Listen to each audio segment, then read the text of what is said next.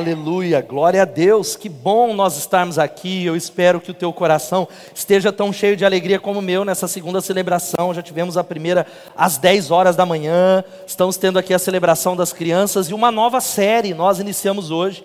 E eu aguardo, eu espero de todo o meu coração que durante essas quatro semanas o Espírito Santo use a palavra dele, use a Bíblia, Use aquilo que vai ser ministrado, sabe o que? Para como uma espada, dividir almas, intenções e gerar sobre você cura emocional, cura nas emoções. Eu não tenho dúvida nenhuma de que saúde emocional e espiritualidade, ser crente, ser de Jesus, quando tudo isso está ligado, vai promover na nossa vida uma revolução espiritual. Esse é o objetivo. Nessas quatro semanas, nós vamos falar sobre o poder do passado, nós vamos falar sobre como as emoções podem nos controlar, o quanto que nós precisamos nos tornar emocionalmente adultos. E a primeira palavra nessa noite eu quero conversar com você sobre conheça a si mesmo para conhecer a Deus. Vamos falar isso juntos?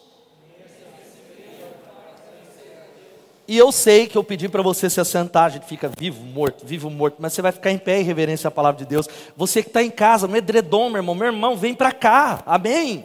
Se você está aí fechado, não estou fechado, Covid, eu não saio nem para ir no mercado, joia. Mas você pode vir, vem para a celebração. Mas conecta agora, abra sua Bíblia em 1 Samuel capítulo 15. Eu quero ler os versos de 18 até o versículo 30. 1 Samuel 15, de 18 a 30, diz assim a palavra de Deus.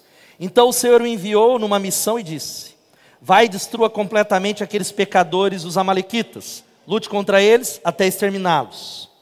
Por que você não obedeceu ao Senhor? Por que tomou apressadamente os despojos e fez o que era mal aos olhos do Senhor? Mas eu obedeci ao Senhor, insistiu Saul. Cumpri a missão de que ele me encarregou. Eu trouxe o rei Agag, mas destruí todos os outros amalequitas.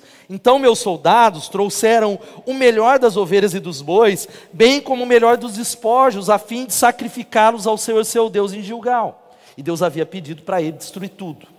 E o texto continua no versículo 23. Samuel respondeu: O que agrada mais ao Senhor, holocaustos e sacrifícios ou obediência à voz dele?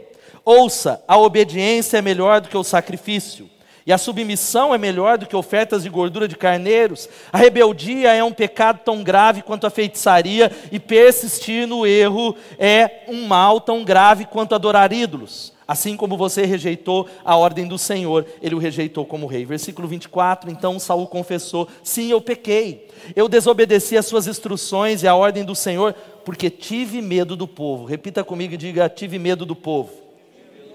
E eu fiz o que eles exigiram. Agora eu imploro que perdoe meu pecado e volte comigo para que eu possa adorar o Senhor. Samuel, porém, respondeu: Eu não voltarei com você.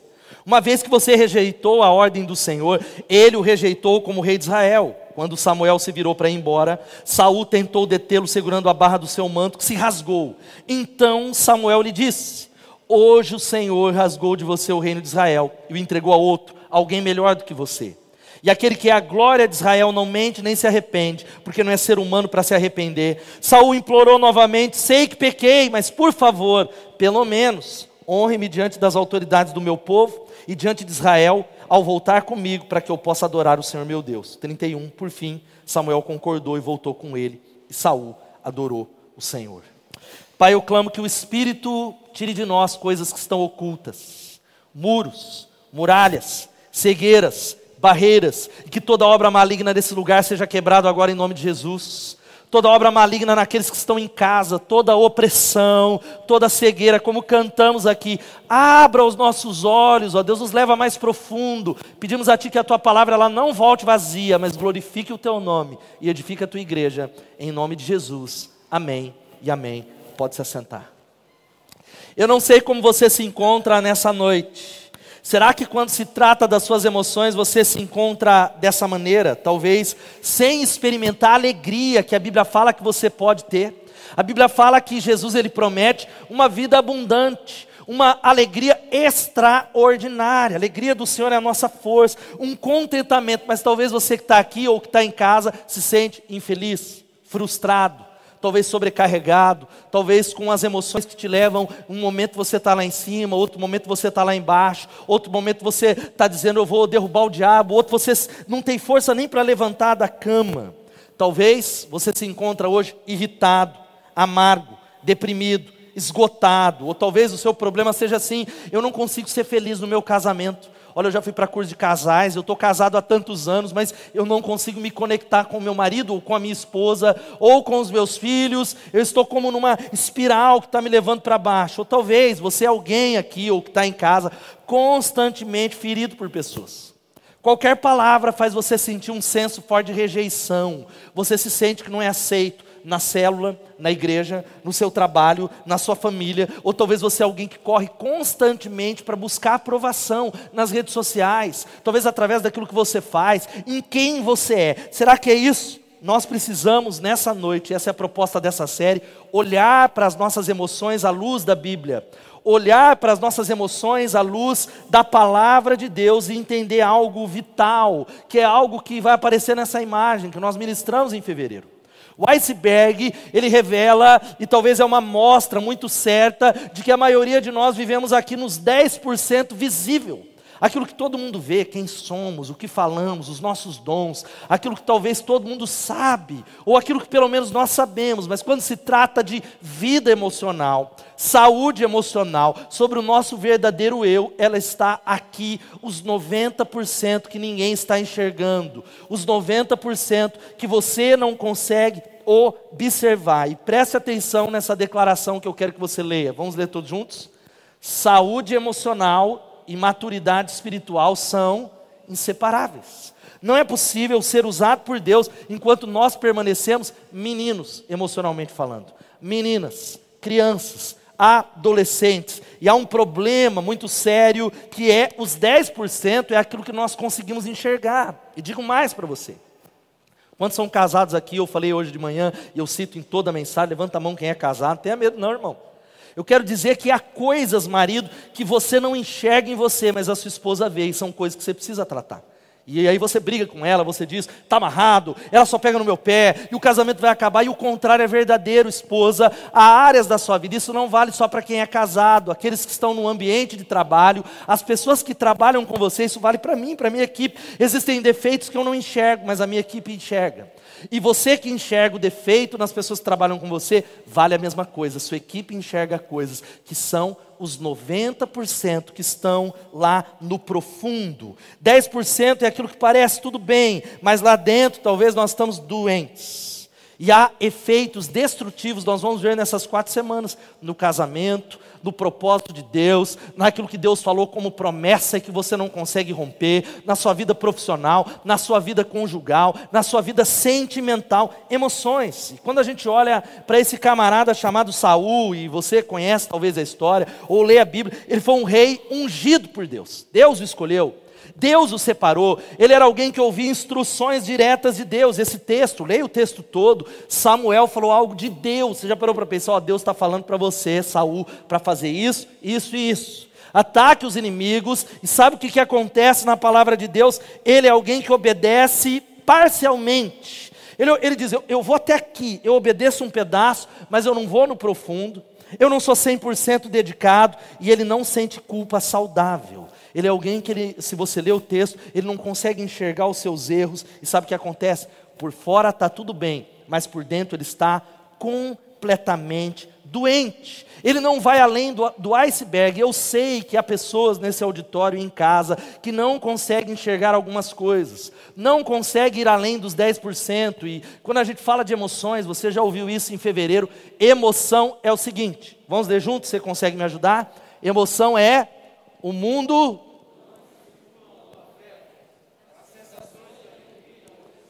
bem-estar, insatisfações, a capacidade de se vincular ao mundo exterior, de sentir o outro, o ambiente. As emoções também têm a ver com intuição, percepção e sensibilidade. Quando se trata de saúde emocional, existem extremos. O primeiro extremo são pessoas que talvez não vieram ao culto, talvez, glória a Deus, se você estiver online pelo menos, porque a emoção dele não permitiu, ele não se sentiu bem eu não estou legal, eu não vou, eu não estou bem. Então, é, o meu casamento é definido por isso, a minha relação com Deus, as minhas emoções me levam para lá e para cá, é um extremo. O outro extremo são pessoas que não sentem, elas negam as suas emoções. como Saul, elas, elas incubam, elas, elas mascaram, elas não dizem eu não sinto isso, e são frases que vêm da nossa infância que você já ouviu. Homens que ouviram na infância que o homem não chora. Quantos ouviram isso aqui? Só eu?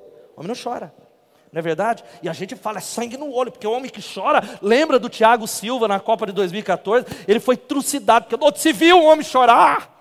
Explodiu, aquilo não é homem, porque nós vamos aprendendo, incubando emoções. Qual é o grande problema dessa abordagem? Extremos. Mas Deus ele quer derramar sobre você saúde emocional. E nessa noite, olhando para a vida de Saul, quais são os conselhos para nós começarmos a trilhar um caminho de cura, de restauração, de profundidade, a primeira coisa que nós aprendemos é olhe abaixo da superfície. Vamos falar juntos? Vamos falar comigo? Olhe. E essa imagem você vai carregá-la até o final da série, é a imagem do iceberg. É a imagem de que nós, a pergunta que tem que se abrir para nós é o seguinte: quem é você? Essa é a palavra do Espírito Santo. Quem é você? Quem é você? Porque muitas vezes nós nos supomos ser alguém que nós não somos. Nós baseamos a nossa identidade naquilo que fazemos. Eu sou o pastor, então a minha identidade está baseada no que eu faço, ou a minha identidade está no que eu realizo, mas dentro de nós está destruído, não há intimidade, nós não conseguimos ir além nos relacionamentos. E há uma frase que você precisa guardar, que a espiritualidade emocionalmente doentia diz não para a reflexão e para o autoconhecimento. A espiritualidade, as emoções saudáveis, elas dizem sim para a reflexão. Agora, as emoções que são doentias, elas estão constantemente em movimento, mas não conseguem olhar para si, fazer uma análise, porque é difícil olhar para dentro. Porque quando a gente começa a olhar, nós começamos a perceber algumas áreas que a gente não admitia e que estão lá, mas como é que isso aqui está aqui? Eu sou desse jeito, mas não pode ser. Deve ser Satanás, eu não estou bem, eu não dormi à noite. E são áreas que Deus está usando para falar: eu quero tratar você, eu quero mudar você, eu quero transformar você. É a frase de Santo Agostinho que ele dizia o seguinte: como, como você pode se aproximar de Deus estando distante de si mesmo? E na mesma frase ele faz a seguinte oração que é: concede, Senhor, que eu possa conhecer a mim mesmo, para que eu possa conhecer a ti. E quando a gente olha para Saul, ele é alguém que ele parece estar servindo a Deus. Ele é alguém, olha, eu obedeci o Senhor, olha, eu fiz isso, eu sou o rei, eu sacrifiquei, olha, me honra perante as autoridades, mas ele é alguém que sabe o que? Ele não está fazendo a vontade de Deus, porque por baixo daquela capa, ele não está preocupado com Deus, ele quer a aprovação do povo. Ele está preocupado com a opinião do Alex, com a opinião do Gustavo, com a opinião do Ronaldo sobre ele. Uma palavra negativa destrói. Uma palavra da esposa coloca ele no fundo do poço. Uma palavra negativa de um chefe, de um pastor, acaba com o dia dele, porque ele é alguém que está vivendo ainda naqueles 10%. É o que diz a grande Teresa de Ávila, ela diz que quase todos, presta atenção, os problemas na vida espiritual têm origem na falta de autoconhecimento. Será que você é alguém que pode dizer, eu estou buscando no Espírito Santo que ele, ele mostre o que está aqui dentro? Eu sei quais são as minhas reações, por que, que eu reajo desse jeito, de uma outra maneira. Veja só, essa necessidade é tão profunda de aprovação de Saul que até o arrependimento dele, ele fica preocupado com a aprovação popular. Olha só o que diz o versículo 30 que nós lemos. O versículo diz o seguinte: olha, eu pequei, eu agora, eu pequei, pequei mas me honra diante das autoridades. Eu estou preocupado com o que os outros vão pensar. Samuel, então a minha preocupação é que, que eles vão pensar de mim que sou o rei. Eu sou um líder de célula. Eu sou uma mulher acima de qualquer suspeita. E é interessante que ele é inconsciente até mesmo dos seus próprios medos. Pessoas que estão aqui, que estão tomando decisões com medo da esposa. Da so... Medo, sabe que medo? O que, que vão pensar de mim? Eu tenho 50 anos e até hoje eu não tenho uma casa própria. Eu tenho 40 anos eu não rompi na minha profissão. Eu tenho 30 anos e eu, eu não consegui ter um relacionamento de sucesso. E o medo vai nos mobilizando, o medo das feridas. Olha só o que ele diz. Pequei, disse Saul, eu violei a ordem do Senhor e as instruções que o Senhor me deu, porque eu tive medo dos outros, eu tive medo da multidão, eu tive medo da maioria, então eu não posso me posicionar, porque eu tive medo. Outras coisas nós poderíamos dizer. Esse Saul, se você conhece a Bíblia, é invejoso. Ele é alguém que tem inveja, ele não quer que os outros sejam mais populares do que ele. É um golpe. Quantos aqui são invejosos? Levante a mão, diga misericórdia, queima a inveja de mim. Ninguém levanta a mão. Eu não conheço uma pessoa que venha no altar, pastor, quero que você ore por mim, porque eu sou invejoso mesmo, estou com inveja até de você agora, ora por mim. Não falamos. É um pecado que nós camuflamos, mas qual é o problema? O problema é que nós, essa inveja às vezes nos faz nos ressentir de Deus, nos faz, nos destrói, faz a gente nos comparar, a dizer porque Deus abençoou ele, não eu, porque que a porta se abriu para ele, porque ela é abençoada nessa área, porque a minha vida é desse jeito, porque alguém menos talentoso do que eu está rompendo na minha profissão, mas o problema não é a inveja, é que nós negamos isso. Nós olhamos para as pessoas e tratamos bem, ô, oh, tudo bem, Edson, oh, legal, ou evitamos sem levar para Deus e dizer, Deus, eu tenho inveja. Cura a minha inveja, muda isso que está no meu coração. E esse Saul, ele é alguém que ele tenta matar Davi. Depois você lê o texto. Ele, vai, ele perde o controle. Ele é alguém que tem ira. Quantos são e lutam com a ira aí? Levanta a mão. Isso é verdadeiro, irmão. Estou aqui, pecado, pastor, é, é, é indignação. Eu sou um ser indignado, irmãos. Justiça, aleluia. Quem é indignado aqui? Diga glória a Deus. E antes que você me julgue, que está julgando a minha jornada espiritual, Jesus falou: irai-vos mas não pequeis. Essa é a questão. Que tem gente que não se ira com nada. Morreu 500 mil pessoas, ah, é só, deixa eu morrer. Ah, tem indignação. Tem que ter indignação. Agora veja só, o problema de Saul, veja só, ele tem tanto a ira reprimida quanto a ira explosiva. Ambas são perigosas. A ira destrói a habilidade dele pensar, ele é raso. Agora veja só, eu queria que você ouvisse isso, porque o Espírito Santo quer tratar, como foi nessa manhã. Existem pessoas que não conseguem se alegrar quando os outros têm sucesso. E aí você finge, não, eu estou feliz, tal, mas não leva para Deus. Gente que talvez está aqui para cultuar ou está em casa. Quantos vieram para louvar a Deus? Dá um glória a Deus aí. Você está aqui para louvar a Deus, mas não consegue conectar, adorar, porque você está cheio de sentimento contra Deus. Deus falhou, Deus me traiu, Deus se esqueceu, Deus me abandonou, ou talvez eu estou bravo com pessoas, e, não, e o problema não é sentir isso, é não entregar para Deus. Irmãos, adoração é chegar dizendo assim: eu estou com uma raiva de fulano, mas Jesus, toma nas tuas mãos, eu sei que isso não pode estar aqui, mas está. Eu estou entregando para o Senhor, molda-me, me transforma. Outras áreas, você canta o amor e o poder de Deus, mas como eu falei, toma decisões no medo. Por exemplo, na criação de filhos. Quantos têm filhos aqui? Levantei as mãos, ou quem está em casa. A gente sabe o que a gente faz? A gente força, a gente empurra e a gente constrange os filhos, não porque nós queremos ver eles bem, mas com medo do que os outros vão pensar. Se a minha filha fazer eu passar vergonha, o que, que vão achar? Que eu não sou. Quantas vezes eu venci isso, irmãos? Mas quantas e quantas vezes as minhas filhas, e elas estão aqui, pequenininhas, e era Deus trabalhou muito na minha vida e Delô, fez a gente passar vergonhas as mais inomináveis que vocês não têm ideia vergonhas as mais. Quem é pai aqui de criança pequena e fala, estamos juntos e misturado, já aconteceu? Só eu, só eu, a Greta, o Paulo, só a Maria, só o Gustavo também. Que é o Espírito Santo falando, ei filho, você não está preocupado com a sua filha, você está preocupado com o que os outros vão pensar. É os 10%, não os 90%. A sua motivação, e sabe, ou, ou outro lado, pessoas que tomam decisões na carreira, porque você não quer que as pessoas pensem que você é um perdedor. Então, constantemente, você precisa expor a sua vida na rede social e cuidado em julgar outros que colocam a foto lá, porque é tudo uma questão de motivação. A motivação não tem como a gente dizer, mas eu estou fazendo isso porque eu preciso que as pessoas pensem como eu sou. Outra área.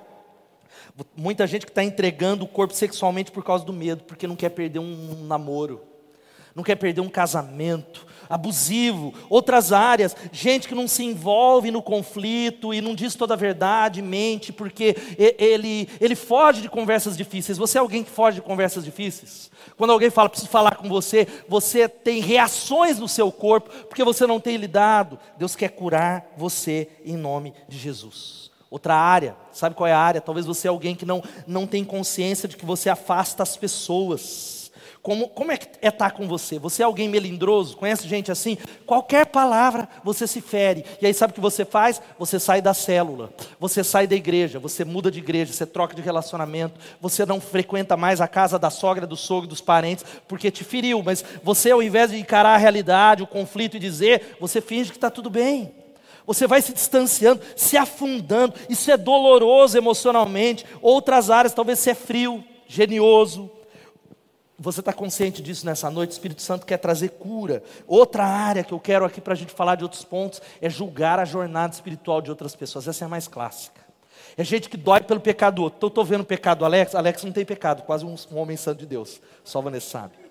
E aí eu estou vendo uma área dele, o problema não é, é aplaudir, mas aquilo me afeta, mas não é porque eu amo, mas é porque eu digo, como é que pode? Que absurdo! Eu saio dessa igreja, só tem gente pecadora, e só tem gente, e eu quero dizer para você que é verdade, é proibida a entrada de pessoas perfeitas. Vamos falar proibida a entrada de pessoas perfeitas? Há uma frase extraordinária que vai aparecer aqui, do Roy Williams, que ele diz: se você está ocupado com seus próprios defeitos, não tem tempo para ver o defeito dos vizinhos. Você conhece aquela história do náufrago que ele estava lá muitos anos numa ilha deserta e o resgate chegou 25 anos depois e encontraram três casas lá. Falou, ué, três casas? Aí chamaram ele, o que, que é essa casa? Ele aquela da direita ali, é a minha igreja. Aquela segunda é a minha casa. E aquela outra ali era a minha ex-igreja. Então tem gente que é assim, até sozinho muda de igreja. Gente que pode estar ele numa ilha, ele não, ele não consegue, ele julga. E há uma experiência dolorosa, irmãos. Eu tenho tentado pedir a Deus saúde, mas é um processo de 20 anos. 20 anos Deus trabalhando e como dói, como dói, como dói. Segunda coisa, nessa noite, para nós termos saúde emocional, sabe qual é? Vamos ler todos juntos? Permaneça em sintonia com Deus e com você mesmo através do silêncio. Louvado seja o nome de Jesus. Silêncio incomoda. A gente fica, meu Deus, o que está acontecendo? A gente não consegue. E o ponto é que a chave para permanecer em sintonia com você e com Deus é silêncio e solitude. Solitude não é solidão, solitude é estar cercado com as pessoas e ainda assim conseguir ouvir Deus parar para fazer uma sondagem e orar como o salmista que diz: sonda-me, ó Deus, e vê se há em mim algum caminho mau, e guia-me pelo caminho eterno, sonda minha vida, tira para fora aquilo que eu não enxergo, me ajuda, Jesus, eu preciso, me conduz, mas isso só é feito no lugar da solitude e do silêncio. Agora tem gente aqui que o cara não consegue, ele está sozinho em casa, ele liga, e é o Netflix, e ele coloca, e é a música, e é o som, porque quando está sozinho, nós nos sentimos talvez. É, tem gente que não consegue ficar sozinho com ele mesmo. Porque ele assusta, ele não se conhece, é assustador. Mas a saúde emocional vem quando nós gastamos tempo diariamente diante de Deus, diariamente para ouvir a Deus, diariamente para pegar um diário. Lembra aquele meu querido diário? Para dar uma olhada nas nossas motivações. Aquilo que acontece fora, e eu vou orar por você, nós vamos orar no final, às vezes a gente não está bem. Quantos podem falar, eu às vezes eu não estou bem? Levanta a mão quem é verdadeiro. Quem não levantou a mão é a outra parte que nega os sentimentos. Então tem os que falam. Às vezes nós não estamos bem. Agora a questão não é o que eu sinto. A questão não é o que eu estou enfrentando, mas quais são os meus motivos.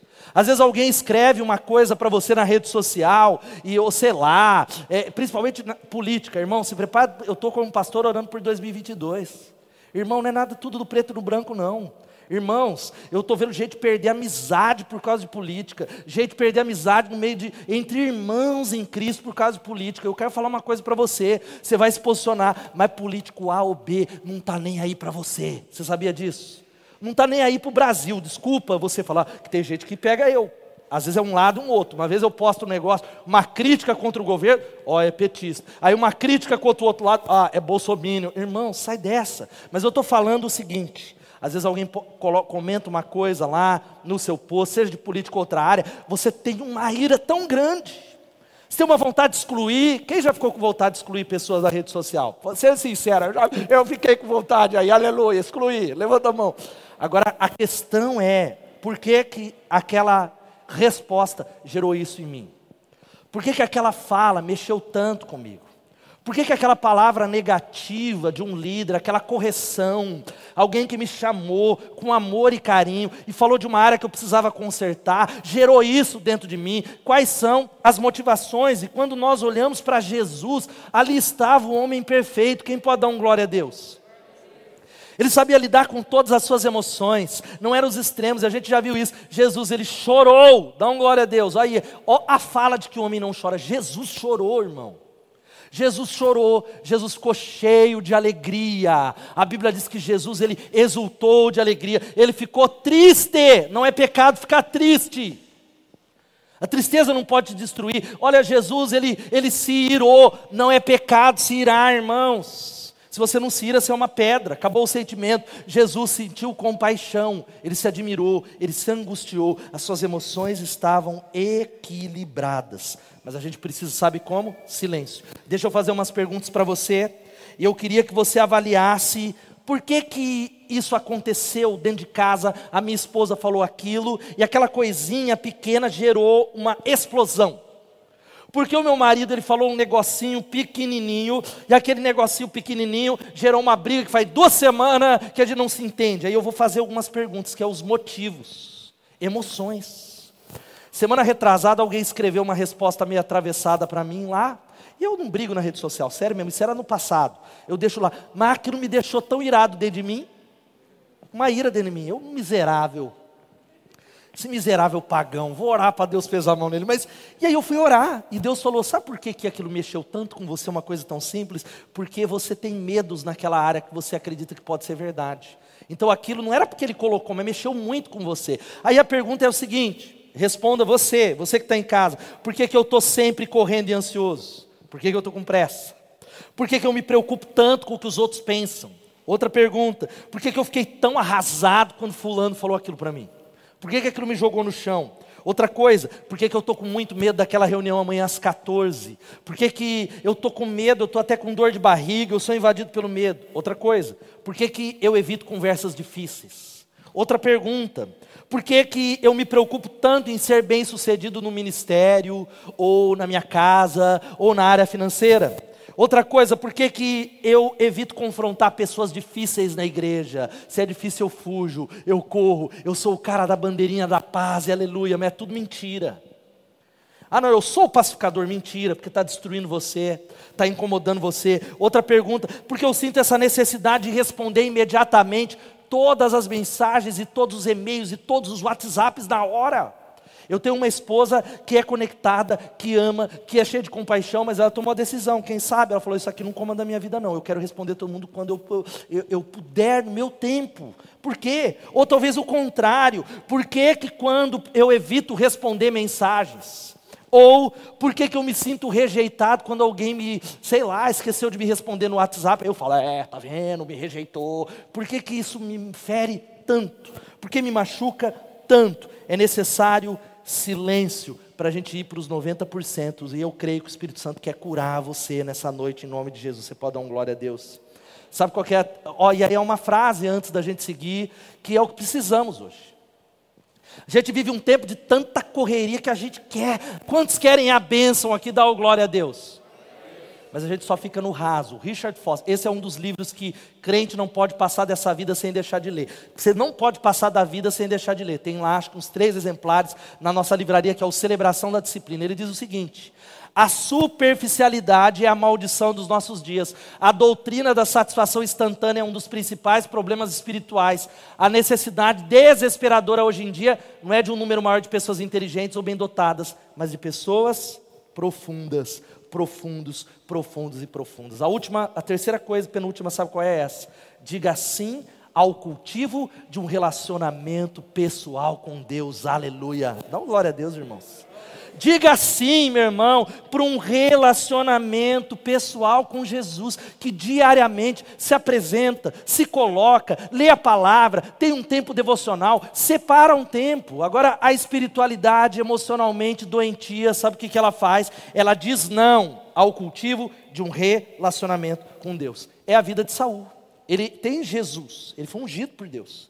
Quantos acreditam que ele foi escolhido por Deus? Ele tem um relacionamento com Jesus, ele recebe as bênçãos, o Espírito Santo está sobre ele e parece muitos de nós. Hoje é assim. Quantos tem Jesus aqui? Me ajuda a dar um glória a Deus. Recebemos Jesus, fomos batizados, mas a gente vive a vida no piloto automático. A gente sai correndo para lá. A gente usa Deus para fugir de Deus. A gente vem para a igreja, a gente é líder, nós somos às vezes até pastores, líderes, bispo, apóstolo, apostila, mas a gente não tem tempo com Deus. A gente não ouve a voz de Deus, a gente não dá tempo para Ele e diz assim: não, mas Deus sabe que eu não tive tempo nessa semana. Deus conhece o meu coração, o quanto a minha vida é corrida. Miserável, você assina todos os canais de streaming possível. Você tem Netflix, você tem Prime, você tem HBO Max, você tem Apple TV, você tem, você tem YouTube, e você quer falar e se enganar e não ir profundo e dizer que você não teve tempo para desenvolver um relacionamento com Deus. para cultivar um tempo de ouvir a voz de Deus. E Saul, ele, tem, ele não tem uma vida escondida em Deus.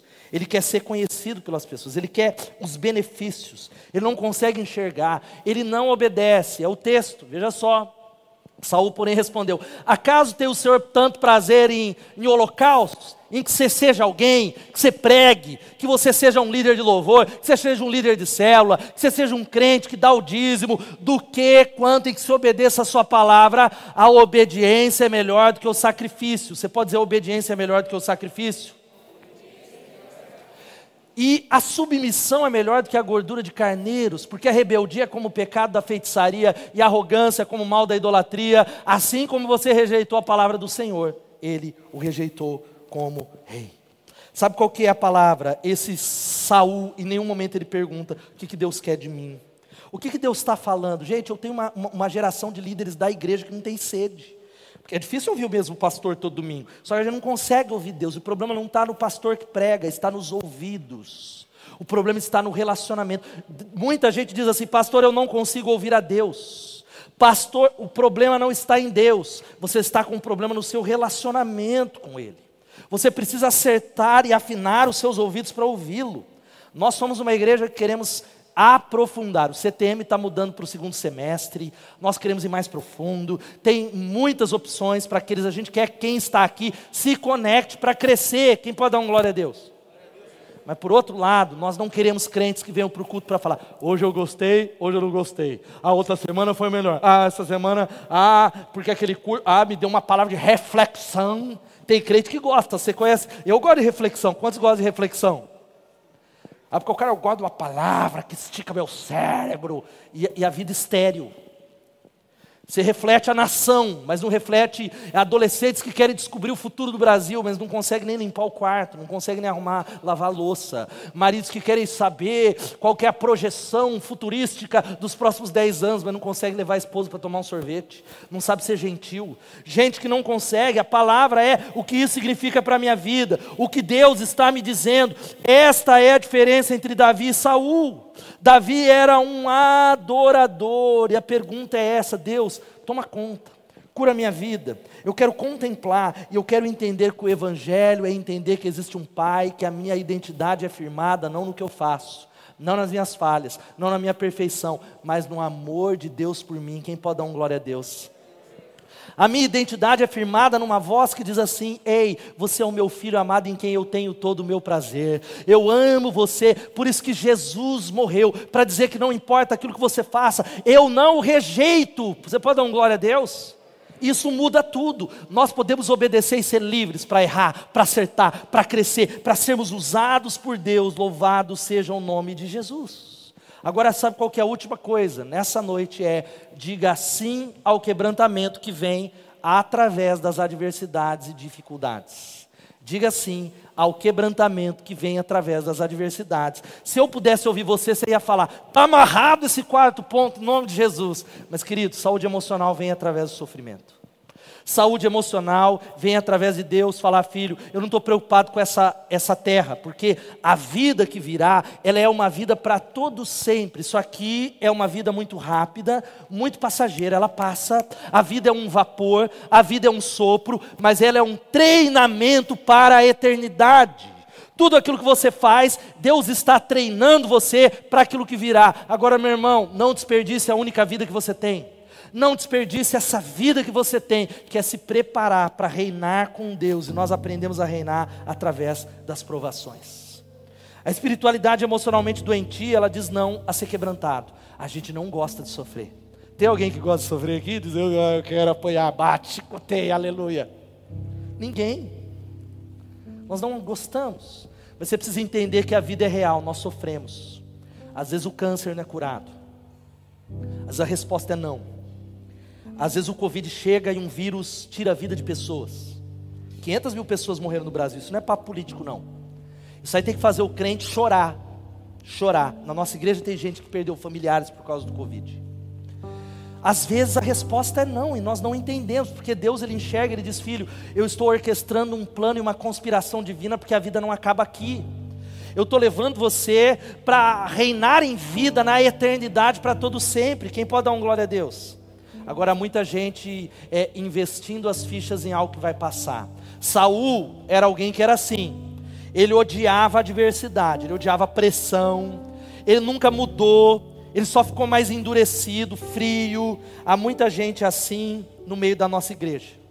Pessoas que quando chega a aprovação, ele vai embora da célula, ele vira as costas para Deus. Eu quero dizer que a aprovação não vem para destruir você, vem para te quebrantar e para fazer você ser mais semelhante a Jesus Cristo. Quem pode dar um glória a Deus? Filipenses 1, 29 diz que a vocês foi dado a graça de não somente crer nele, mas participar dos sofrimentos de Jesus. Dizer, Deus, eu estou sendo treinado para aquele melhor que virá. Agora, o nosso problema é que a gente quer as bênçãos. Quem quer a bênção aqui? Essa igreja ora por bênção, não é verdade? Ninguém pode me acusar de não orar. Eu oro por bênção e eu quero que você transborde. Dá um glória a Deus, irmão, é sério. Quantos querem ser abençoados aqui? Diga glória a Deus. Amém. Eu quero também. Estou sendo, já sou. Mas o nosso problema é que existe uma geração evangélica que quer a bênção, mas não o abençoador.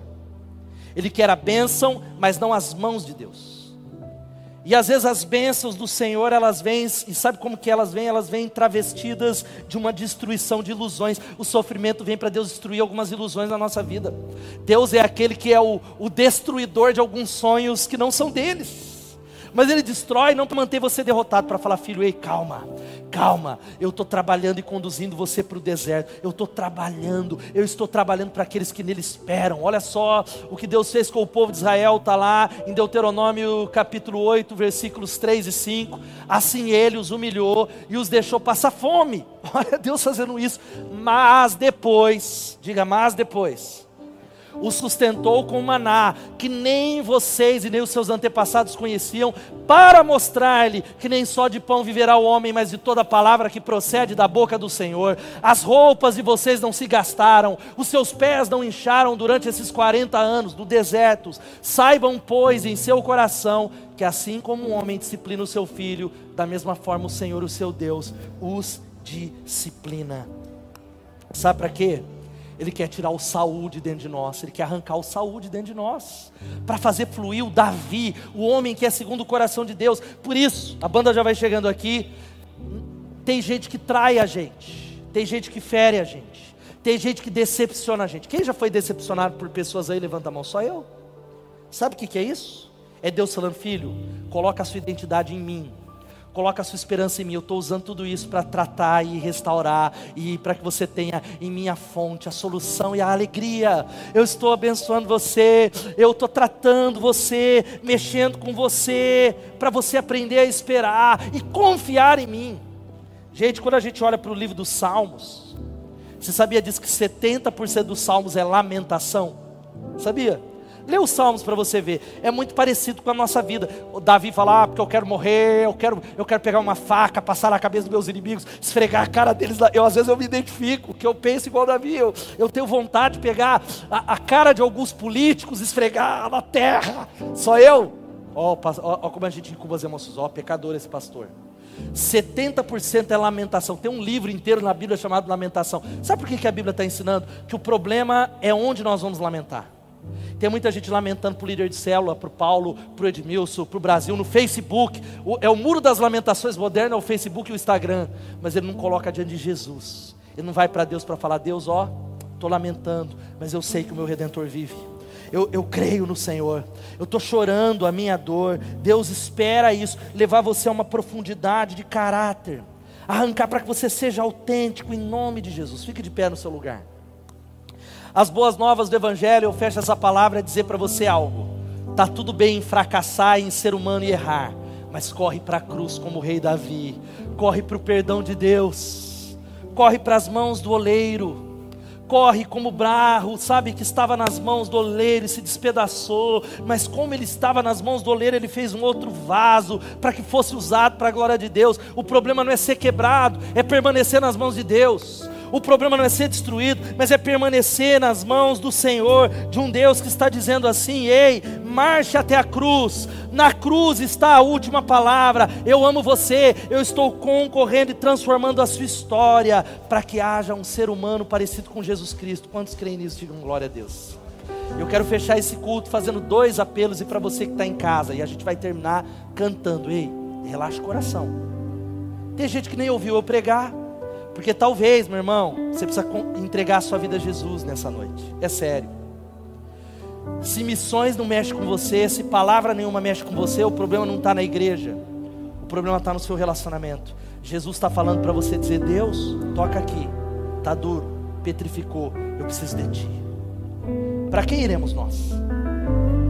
Eu quero fazer dois apelos. Eu convido você a baixar sua cabeça. O primeiro é você que está aqui ou que está em casa e está dizendo: Eu estou entregando, pastor, a minha vida para Jesus. Eu entendi que sem Ele eu não posso ir além. Eu quero ter a eternidade garantida, eu quero andar com Ele. Eu nem sei muitas implicações, mas eu quero Jesus. Eu fui criado para isso, para ter relacionamento com Ele. Se alguém aqui está dizendo eu quero Jesus, levanta sua mão onde você está, eu quero orar com você. Alguém, glória a Deus, Deus te abençoe. Há mais alguém dizendo eu estou entregando a vida a Jesus, Deus te abençoe lá no fundo. Tem mais alguém dizendo Deus te abençoe aqui do meu lado direito. Tem mais alguém, levanta sua mão. Você que está em casa, eu quero encorajar você a escrever na descrição do, das nossas redes. Eu estou entregando a Jesus e tem um QR Code e um link na descrição que eu queria muito que você preenchesse.